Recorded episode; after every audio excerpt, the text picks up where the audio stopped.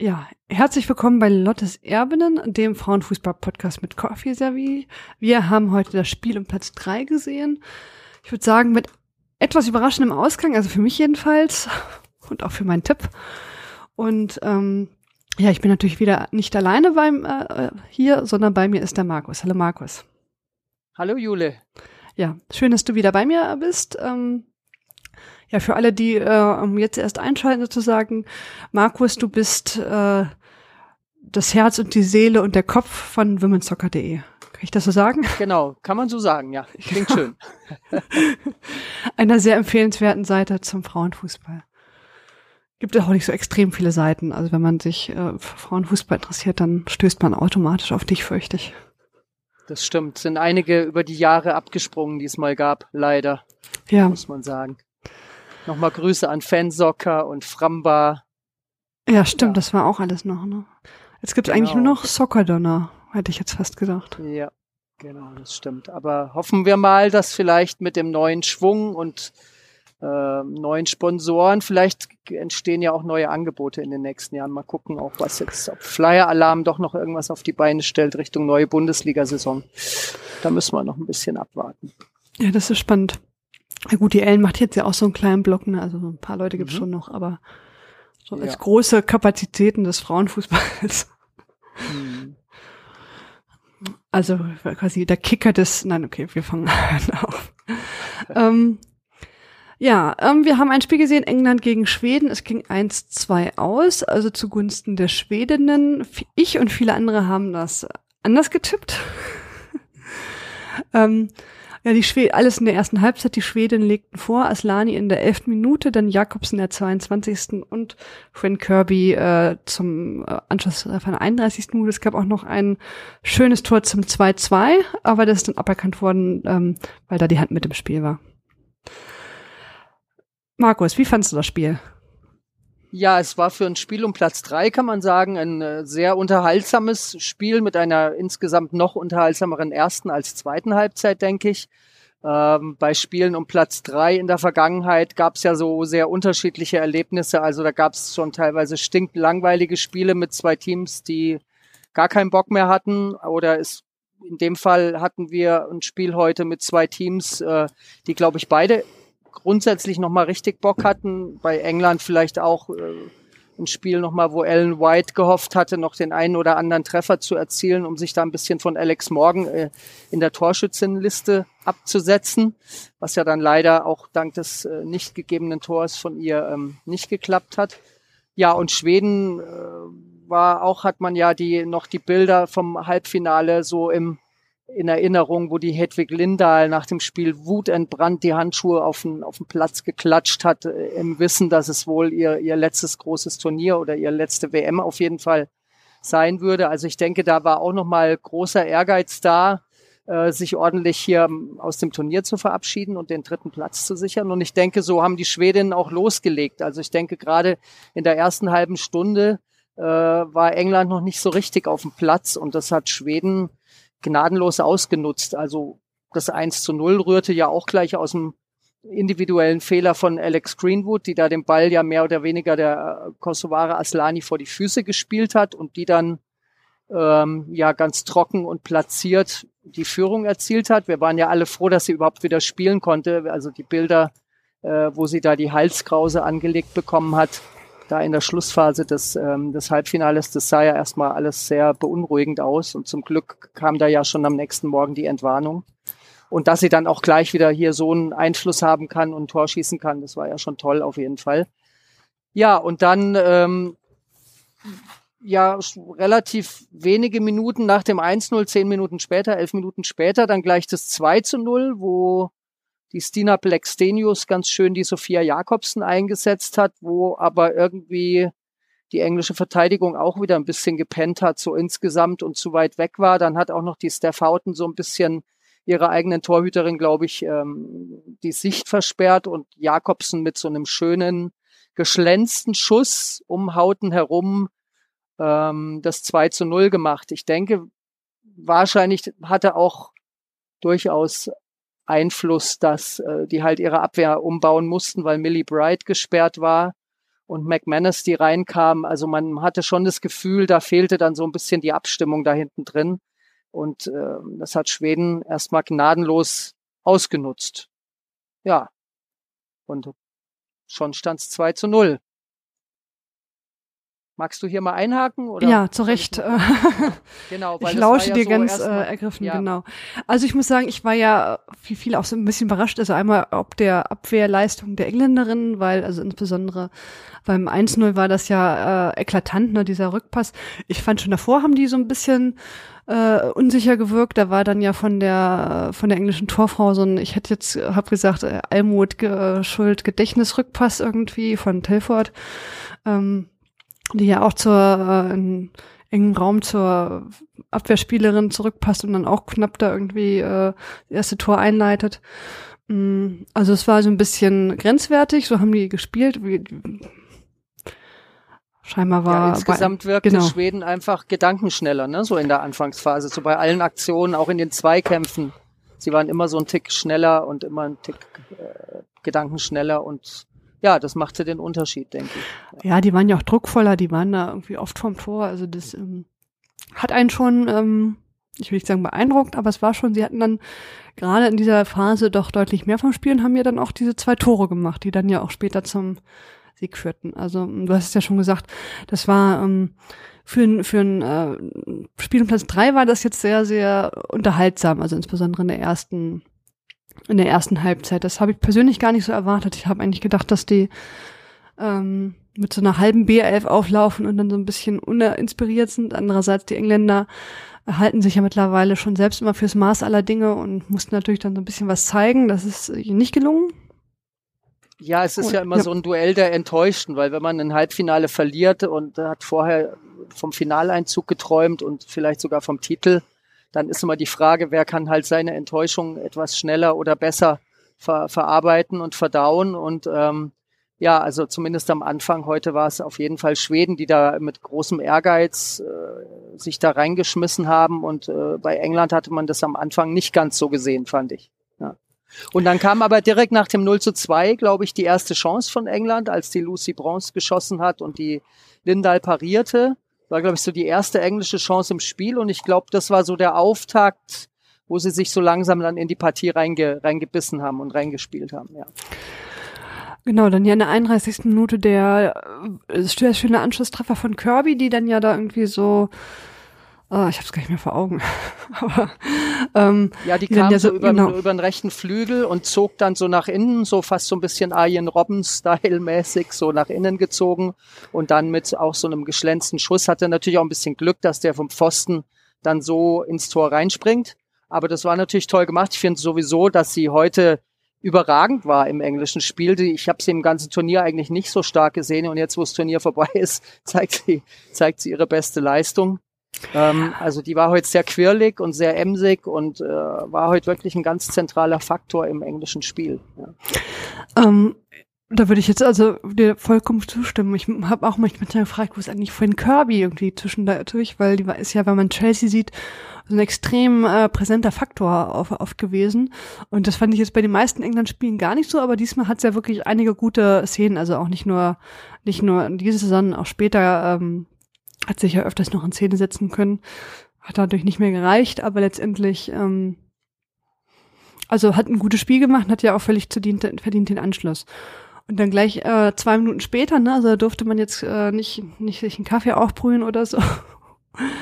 So, dann das 2-2 durch äh, White ähm, haben auch schon erstmal schön gefeiert und dann wie, wie äh, so oft kam dann der ähm, Video Assistant Referee, die Torfrau, äh, Quatsch, die Schiedsrichterin, rannte zur Seitenlinie, guckte sich das 20 Mal an und hat dann entschieden, ähm, ja, wurde nicht gegeben, weil Hand.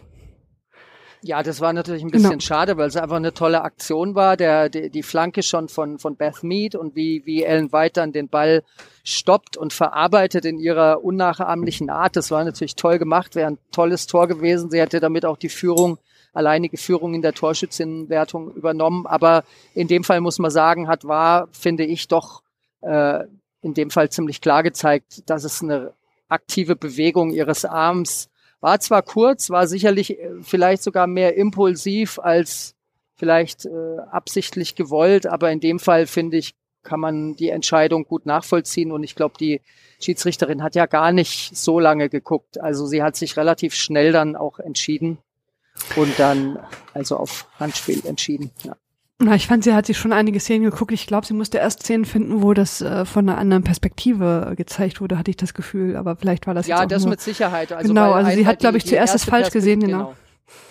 Genau, um, die erste Perspektive, die man so hatte, war so von, von hinten drauf. Da konnte man es nicht so ganz klar sehen, aber dann diese eine Perspektive von der Seite, äh, fand ich, da hat man es dann schon ganz gut sehen können, dass die Hand da schon aktiv beteiligt war.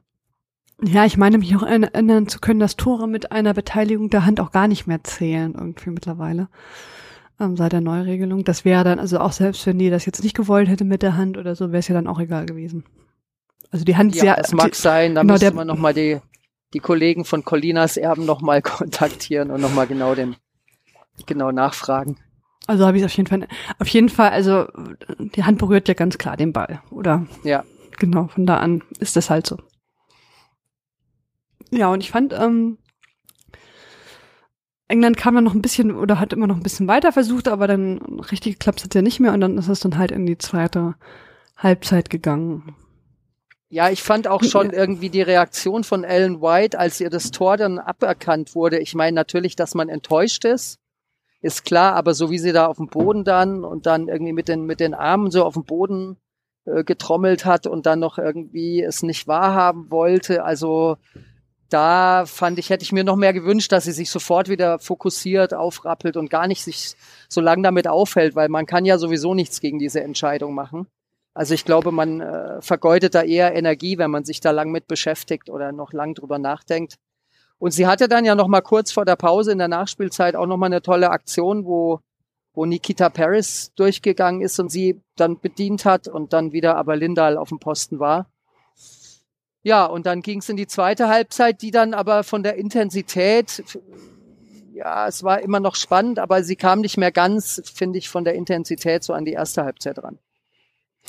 Ja, fand ich auch. Man hat ja auch dann gegen Ende gesehen, dass, dass ähm, beide Seiten müde waren, nur insbesondere die Schweden. Also ähm, hat man ja, Schweden hat natürlich genau. dann sich ganz, äh, ganz, äh, je, je länger die zweite Halbzeit dauerte, umso mehr haben sie natürlich versucht, hinten einfach dicht zu machen.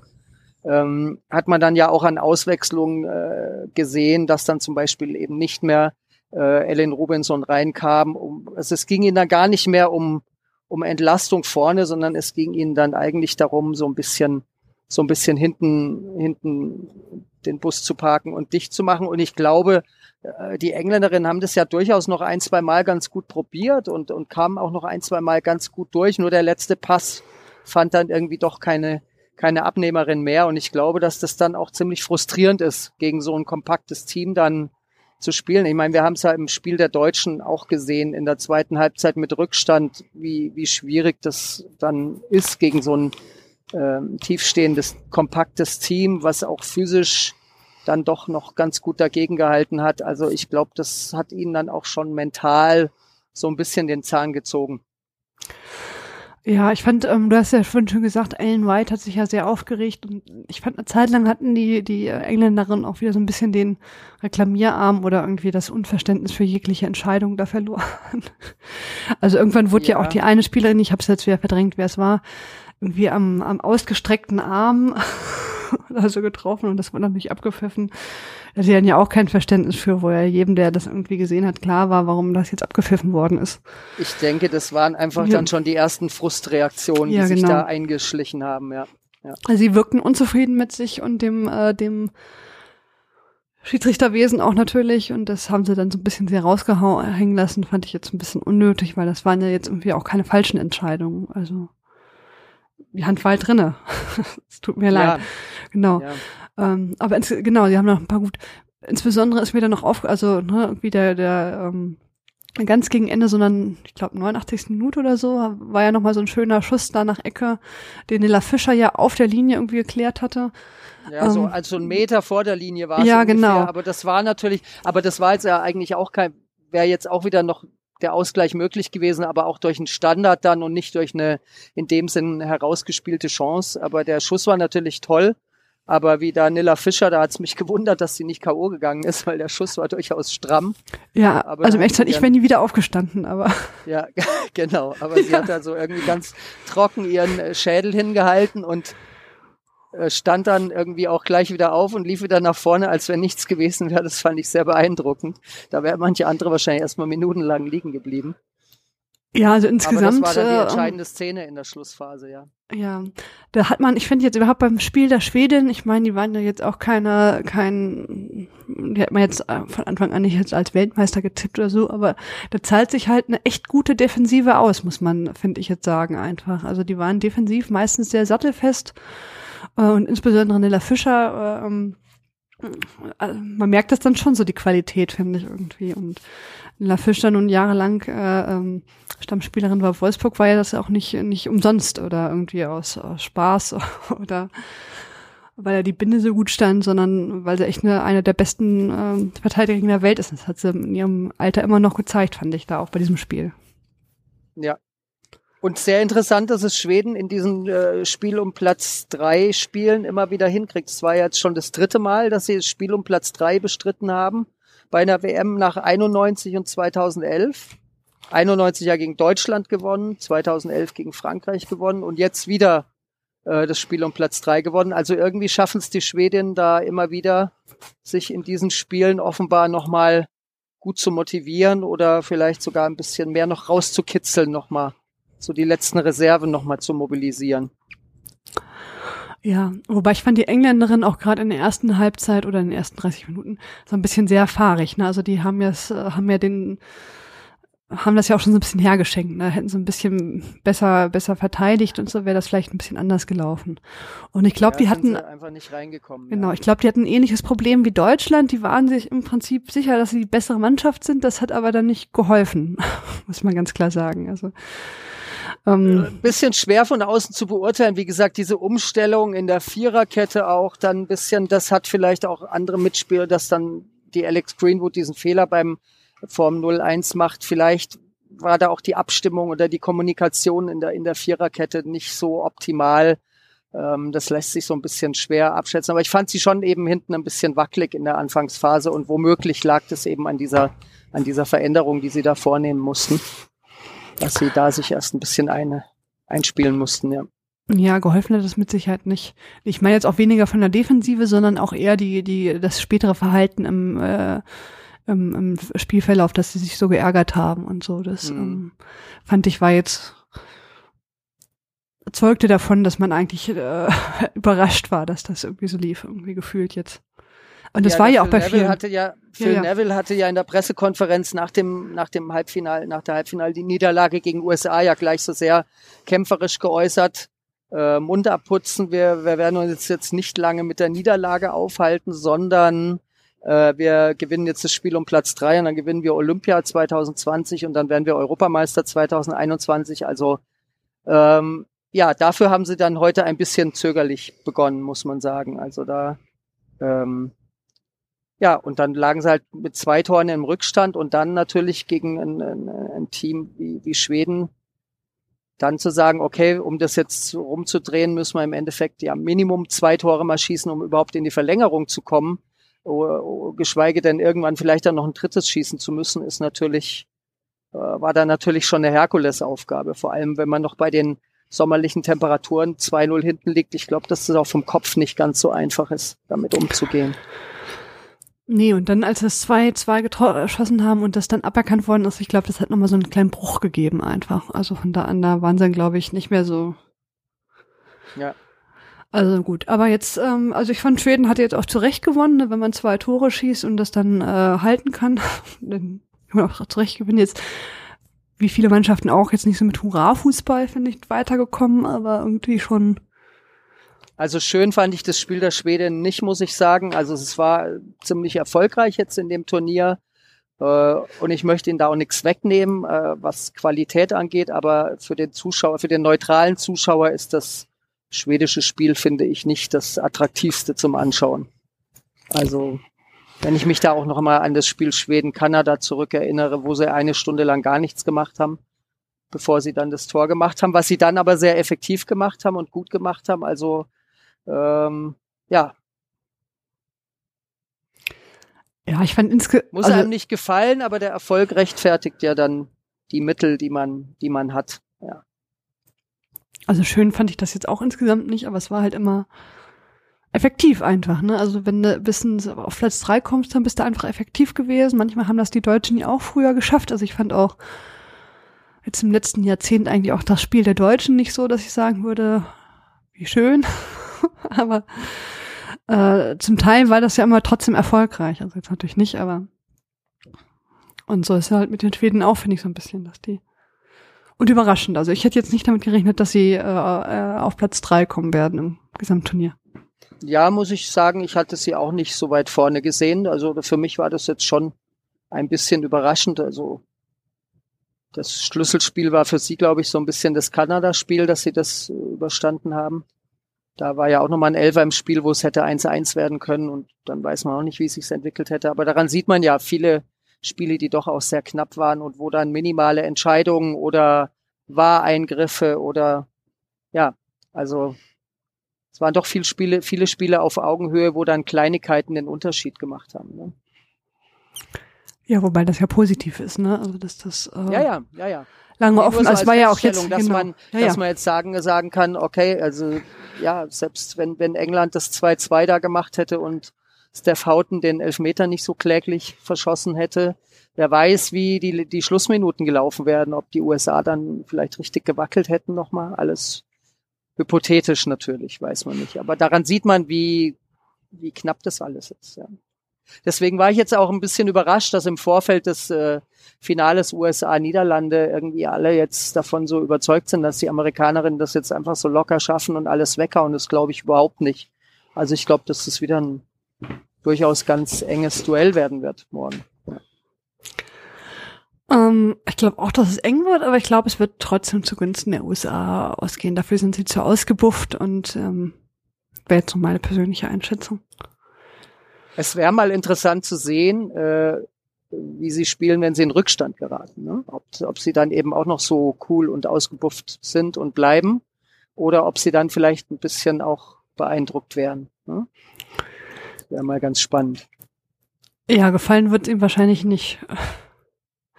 ähm, ja, ich bin auf jeden Fall sehr gespannt auf morgen. Also du hast ja schon gesagt, du erwartest, dass es eng wird. Wer wird's gewinnen dann?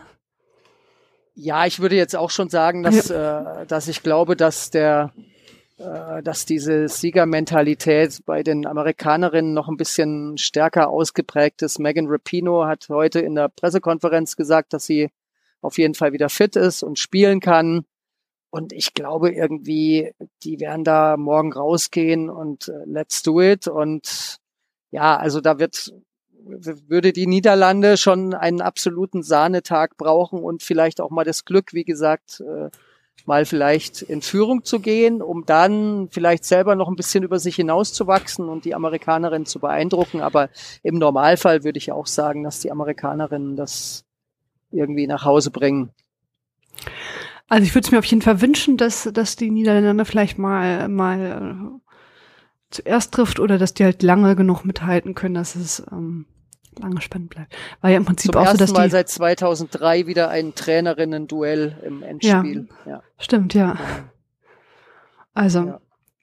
mich haben die Niederlande ja noch nicht so 100% überzeugt, aber ich kann mir schon vorstellen, dass sie sich da jetzt für dieses Finale noch mal so ein bisschen, vielleicht die letzten Reserven oder so da braucht es keine extra Motivation mehr.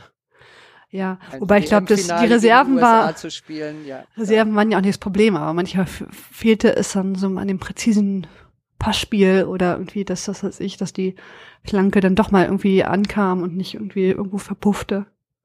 Frage wird auch sein natürlich, ob, ob Lieke Martens fit wird. Also die meinte nach dem Spiel, äh, habe hab ich kurz mit ihr gesprochen, nach dem, nach dem Halbfinale, die meinte, oh, der, der C und der Fuß hätte eigentlich schon vorm Spiel wehgetan. Deswegen hat sie sich dann auch auswechseln lassen, weil sie gesagt hat, äh, da mache ich lieber einen Platz für eine gesunde Mitspielerin frei, als hier irgendwie über den Platz zu, zu traben und zu humpeln.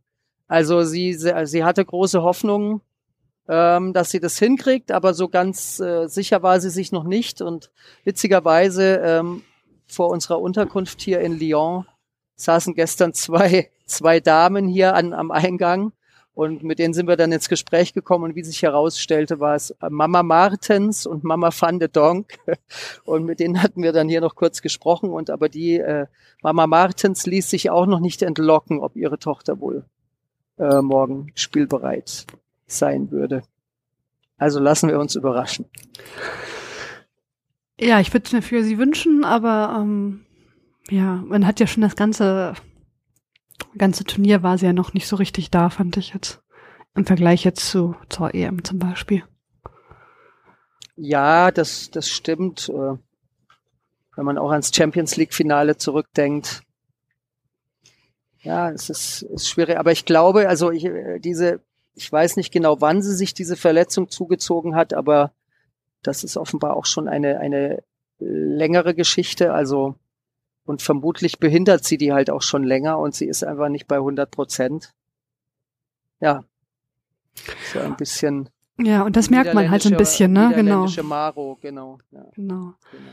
Das hat man bei Mario ja gemerkt, das hat man jetzt auch bei Lieke Martens äh, gemerkt. Ja, ich finde, man muss dann oder man sollte dann wahrscheinlich doch auch trotzdem sagen, im Zweifelsfall, äh, ja, lieber eine gesunde Spielerin rein, als, also man kann in einem WM-Finale, finde ich, nicht eine angeschlagene Spielerin bringen. Also. Ja, das ist so das Problem vieler Mannschaften, dass die für die wichtigen Spielerinnen immer der Meinung sind, sie haben da keinen äh, adäquaten Ersatz. Also das war ja bei Maro auch so, aber. Ja, aber ich denke halt eben, dass eine, eine angeschlagene Spielerin die Teamkolleginnen auch nicht irgendwie gerade motiviert, also oder, oder das Selbstbewusstsein steigert. Nee, auf gar keinen Fall. Sehen, ist ja auch irgendwie Quatsch, die, wenn man da mit 80 Prozent nur spielt. Die neben mir, ja, genau. Ja, ja, ja, genau. Und ich fand, ähm, Janice van der Sanden war jetzt ja auch nicht irgendwie auf, auf dem Hoch ihrer, ihres Könnens irgendwie beim Turnier. Ja, nee, das muss man auch sagen, ja. Also die wirkte auch immer, wobei jetzt im, im Halbfinale fand ich sie dann verbessert gegenüber den Spielen zuvor und sie hat dann nochmal irgendwie mitgerissen, ihre Teamkollegin, also muss man sagen verbessert. Ja, das stimmt. Wobei die ist ja erst spät eingewechselt worden. Ne? Also vielleicht ist das tatsächlich mehr so aktuell ihr, ihr Ding, das weiß ich jetzt nicht. Ja, könnte sein, dass man es morgen sogar wieder so probiert. Ja. Muss man mal schauen, ja. ja. Ist vielleicht auch als Flügelspiegelerin ein bisschen einfacher, wenn man frisch reinkommt und dann irgendwie da irgendwie den Klar. Leuten davon rennt. Also Klar. das, äh, weil am Anfang sind die alle frisch. Ja, nee, das stimmt natürlich. Also gerade bei den Bedingungen in Frankreich ist er warm und so. Ja. Okay, wir sind sehr gespannt auf morgen. Ähm, beste WM aller Zeiten bisher, letzte Frage. Ach, ich finde das immer ein bisschen schwierig, weil ähm, natürlich gibt's, hat es jetzt nochmal eine, eine tolle Entwicklung gegeben, auch schon seit 2015. Das Spiel ist nochmal schneller geworden, dynamischer geworden. Dann kann man natürlich sagen, beste WM aller Zeiten, aber dann wird die nächste auch wieder die beste WM aller Zeiten werden. Ähm, ich war ein bisschen enttäuscht vom Zuschauerzuspruch, muss ich sagen, weil also auch heute wieder, glaube ich, ja, waren irgendwie, da war das Stadion, glaube ich, zwei Drittel äh, besetzt. Äh, es gab, ich habe eine Zahl gelesen, insgesamt war die Auslastung 75,4 Prozent, glaube ich, bei dem Turnier bis jetzt. Das klingt gut, ist aber eigentlich gar nicht so gut. Also einzelne Spielorte hatten 90 Prozent. Ich glaube, Valenciennes war am besten. Und dann, ja, ich, Valenciennes. Also mit 90 Prozent, glaube ich, und Grenoble mit 85 Prozent. Aber insgesamt war der Zuschauerzuspruch dafür, dass man hier ja auch immer erzählt, es boomt äh, in Frankreich. Also ähm, ich glaube, da ist das Hauptinteresse liegt auf der eigenen Mannschaft und nicht so sehr auf allen anderen Teams und dem Frauenfußball generell. Also da hätten durchaus schon mal bei einigen Spielen, ich erinnere mich auch an Australien, Norwegen, dieses tolle K.O.-Spiel, da waren, glaube ich, 12.000 im Stadion. Das war auch sehr, sehr schade dass wir es nicht mehr gesehen haben. Ja. Ja, ich glaube, es liegt tatsächlich so ein bisschen am Standort. Also Valenciennes hat natürlich auch ein kleines Stadion, Stadion Grenoble auch. Das ist natürlich einfach äh, auszulasten. Ja. Die waren eigentlich immer ja. ausverkauft oder zum Ende hin ausverkauft. Also nicht ausverkauft, aber es waren kaum noch Plätze da.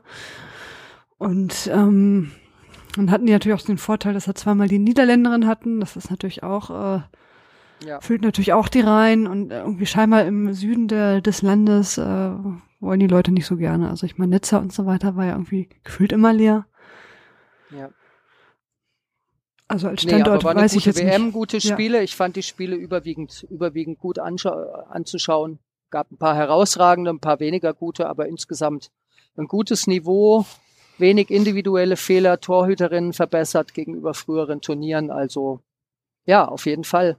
Also und ich glaube, das wird spannend die nächsten Jahre. Da kommen ja auch von, von unten noch andere Teams nach oder auch einige, die jetzt nicht dabei waren, wie Dänemark, die ja durchaus auf einem guten Niveau sind, kommen Länder wie Belgien, Schweiz, Österreich, Schottland, ja, waren jetzt in dem Turnier nicht so gut, aber die können eigentlich auch ein bisschen mehr schon. Ja, ja dürfte schon eine, äh, ein interessantes olympisches Turnier werden nächstes Jahr und dann noch interessanter sicherlich die Euro dann in zwei Jahren. Ja, zumal ja diesmal auch die europäischen Mannschaften extrem äh, überwogen haben im Achtelfinale ja. und im Viertelfinale erst recht. Also mh, mm, wobei man es auch ein bisschen relativieren kann, wenn man so Spiele sieht wie Norwegen, Australien, Elferschießen hätte natürlich auch anders ausgehen können. Also es waren ein paar Spiele dabei, die hätten auch anders. Frankreich hat gegen Brasilien auch ein bisschen gewackelt. Also hätte echt auch ein bisschen, hätte theoretisch auch anders ausgehen können, ja. Aber ja, ist schon richtig. Es tut sich da schon einiges und äh, großer, großer Verlierer kann man schon ein bisschen sagen, ähm, denke ich, äh, Asien. China fand ich, ja, hat gegen Italien gut ausgesehen, aber die Tore nicht gemacht. Japan hatte ein bisschen Pech natürlich auch, hat aber auch die erste Halbzeit gegen Niederlande noch nicht so gut gespielt. Dann die zweite Halbzeit überragend, aber die Tore auch nicht gemacht. Ja, da muss man auch mal sehen, wie sich das jetzt äh, weiterentwickelt die nächsten Jahre. In China äh, habe ich gerade jetzt gelesen, irgendwie der Jack Ma, der Gründer von Alibaba, will äh, 130 Millionen Euro, glaube ich, waren es, 130 Millionen Euro in den nächsten zehn Jahren in den chinesischen Frauenfußball investieren wäre, könnte spannend werden. Ja, mm, bin ich auch gespannt, wie das dann ist. Das natürlich, Geld allein macht ja auch noch keine Tore, aber es hilft natürlich, das ist schon richtig. Ja, es hilft schon, allein was ja, Infrastruktur ja. angeht, Trainer einzustellen. Ja. ja, bin ich auf jeden Fall gespannt, wobei auch der Herrenfußball bei den Chinesen hat ja mal so einen, so einen großen Geldsegen gehabt irgendwie gefühlt. Und das hat hier scheinbar auch noch nicht so richtig gefruchtet, dass man sagt, äh, ja, ja. China ist da ganz vorne mit bei. Also von da an. Ähm, man braucht dann also die, man muss ja auch die vernünftigen Strukturen dann machen. Geld alleine hilft da auch nicht. Deswegen ja, ja. bin ich da das gespannt, wie das wird. Ja. Und die, die äh, Engländer, Spanier und so weiter, die, die ja auch groß einsteigen jetzt, die haben ja zumindest die Erfahrung aus sehr erfolgreichen Männerligen sozusagen und Männer, Männervereins und Männermannschaften und so weiter und Männer ja, Nationalteams. Da braucht man natürlich auch kein Prophet sein, dass die natürlich bei den nächsten Turnieren auch äh, ganz ja. vorne mitmischen werden. Ja. Genau. Und ich glaube, wenn, wenn man sowieso schon so eine sehr gute Struktur und eine gute Erfahrung hat und dann ein bisschen Geld reinpumpt, dann wird da ist ja wie so ein Garant sozusagen, hätte ich jetzt was gesagt, aber äh, das funktioniert dann, glaube ich, eher, als wenn man jetzt in so einem Bereich, wo das ähm, schwieriger ist. Ja. Aber ich bin auf jeden Fall auch sehr gespannt. Mal gucken. Wenn wir demnächst noch die chinesische Liga gucken. Genau. Morgens um vier oder so. Okay. Ich danke dir auf jeden Fall, Markus, dass du mit mir über dieses doch ähm, sehr unterhaltsame Spiel gesprochen hast. Ja, danke für die Einladung. Hat ja. mir Spaß gemacht. Dankeschön. Und ja, ich hoffe, es geht äh, mit Lottes Erbin dann auch nach dem Turnier wieder in die Vollen, wenn dann wieder Bundesliga-Fußball ansteht und Zweitliga-Fußball und Champions League und DFB-Pokal und so weiter und so fort. Und das tolle erste Qualifikationsspiel gegen Montenegro am 31. August um 12.30 Uhr. Ah, da freuen wir uns sehr drauf. das, wobei genau. tatsächlich, das ist aber gegen Montenegro. Ja. Ja, da sind wir, also wir sind auf jeden Fall mit dabei oder nicht dabei, wir reden auf jeden Fall drüber sind auf jeden Fall gespannt, wie es dann weitergeht. Auf jeden Fall in Montenegro dann war vermutlich ohne Lena Gössling, die ist ja jetzt zurückgetreten. Ja, und es werden vielleicht noch ein paar weitere Folgen. Bleibt abzuwarten. Ja, naja, so viele ältere gibt's ja gar nicht mehr. Lena Gössling war ja schon die älteste. Ja. Okay, dann vielen Dank. Ich ähm, danke auch. Genau. Ich wünsche euch einen schönen Abend und bis zum nächsten Mal. Ne? Wünsche ich auch. Bis zum nächsten ja, Mal. Tschüss. Ciao.